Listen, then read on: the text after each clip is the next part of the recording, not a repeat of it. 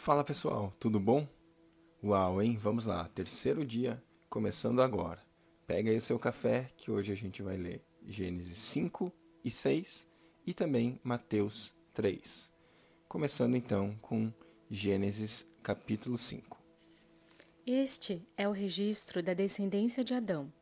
Quando Deus criou o homem, a semelhança de Deus o fez. Homem e mulher os criou. Quando foram criados, ele os abençoou e chamou homem. Aos 130 anos, Adão gerou um filho à sua semelhança, conforme a sua imagem, e deu-lhe o nome de Sete. E depois que gerou Sete, Adão viveu 800 anos e gerou outros filhos e filhas. Viveu ao todo 930 anos e morreu. Aos 105 anos, Sete gerou Enos. E depois que gerou Enos, Sete viveu oitocentos e sete anos e gerou outros filhos e filhas. Viveu ao todo novecentos e doze anos e morreu. Aos noventa anos, Enos gerou Cainã. E depois que gerou Cainã, Enos viveu oitocentos e quinze anos e gerou outros filhos e filhas. Viveu ao todo novecentos e cinco anos e morreu. Aos setenta anos, Cainã gerou Maalael. E depois que gerou Maalalelel, Cainã viveu 840 anos e gerou outros filhos e filhas. Viveu ao todo 910 anos e morreu. Aos 65 anos, Maalaleel gerou Jared. E depois que gerou Jared, Maalaleel viveu 830 anos e gerou outros filhos e filhas. Viveu ao todo 895 anos e morreu. Aos 162 anos, Jared gerou Enoque. E depois que gerou Enoque, Jared viveu 800 anos e gerou outros filhos e filhas. Viveu ao todo 962 anos e morreu. Aos 65 anos, Enoque gerou Matusalém. E depois que gerou Matusalém, Enoque andou com Deus 300 anos e gerou outros filhos e filhas. Ele viveu ao todo 365 anos. Enoque andou com Deus e já não foi encontrado, pois Deus o havia arrebatado. Aos 187 anos, Matusalém gerou Lameque, e depois que gerou Lameque, Matusalém viveu 782 anos e gerou outros filhos e filhas. Viveu ao todo 969 anos e morreu. Aos 182 anos, Lameque gerou um filho e deu-lhe o nome de Noé, e disse: Ele nos aliviará do nosso trabalho e do sofrimento das nossas mãos, causados pela terra que o Senhor amaldiçoou. E depois que Noé nasceu, Lameque viveu 595 anos e gerou outros filhos e filhas. Viveu ao todo 777 anos e morreu. Aos 500 anos, Noé tinha gerado Sem, Cã e Jafé. Gênesis 6 A corrupção da humanidade. Quando os homens começaram a multiplicar-se na terra e lhes nasceram filhas, os filhos de Deus viram que as filhas dos homens eram bonitas e escolheram para si aquelas que lhe agradaram.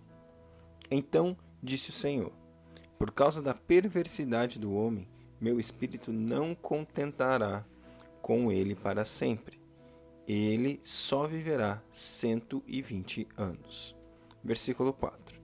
Naqueles dias havia nefilins na terra, e também posteriormente, quando os filhos de Deus possuíram as filhas dos homens e elas lhes deram filhos. Eles foram os heróis do passado, homens famosos. O Senhor viu que a perversidade do homem tinha aumentado na terra e toda a inclinação dos pensamentos do seu coração era sempre e somente para o mal. Então o Senhor arrependeu-se de ter feito o homem sobre a terra, e isso cortou-lhe o coração. Disse o Senhor: Farei desaparecer da face da terra o homem que criei, os homens e também os animais, grandes e pequenos, e as aves do céu, arrependo-me de havê-los feito. A Noé, porém, o Senhor mostrou benevolência. Versículo 9. Essa é a história da família de Noé. Noé era um homem justo, íntegro entre o povo de sua época. Ele andava com Deus. Noé, Noé gerou três filhos, Sem, Cã e Jafé. Ora, a terra estava corrompida aos olhos de Deus e cheia de violência.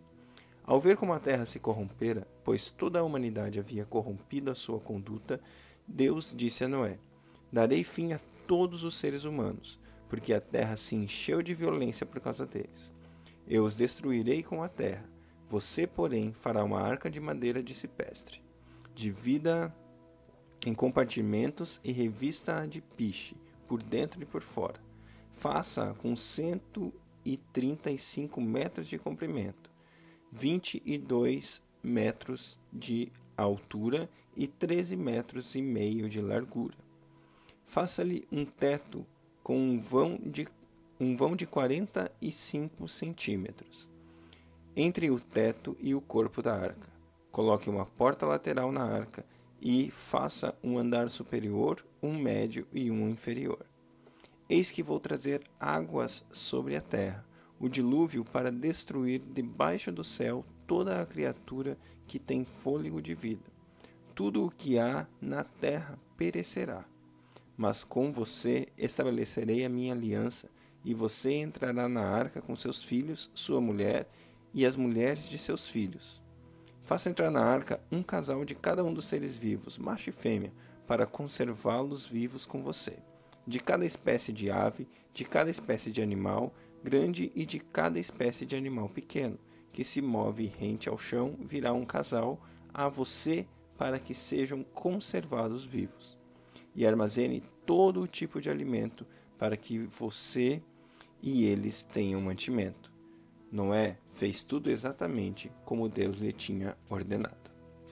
Mateus 3 João Batista prepara o caminho. Naqueles dias surgiu João Batista, pregando no deserto da Judéia. Ele dizia: Arrependam-se, pois o reino dos céus está próximo. Este é aquele que foi anunciado pelo profeta Isaías. Voz do que clama no deserto: Preparem o caminho para o Senhor, façam veredas retas para ele. As roupas de João eram feitas de pelos de camelo e ele usava um cinto de couro na cintura. O seu alimento era gafanhotos e mel silvestre. A ele vinha gente de Jerusalém, de toda a Judéia e de toda a região ao redor do Jordão. Confessando seus pecados, eram batizados por ele no rio Jordão. Quando viu que muitos fariseus e saduceus vinham para onde ele estava batizando, disse-lhes: Raça de víboras, quem deu a vocês a ideia de fugir da ira que se aproxima? Deem fruto que mostre o arrependimento. Não pensem que vocês podem dizer a si mesmos: Abraão é nosso pai.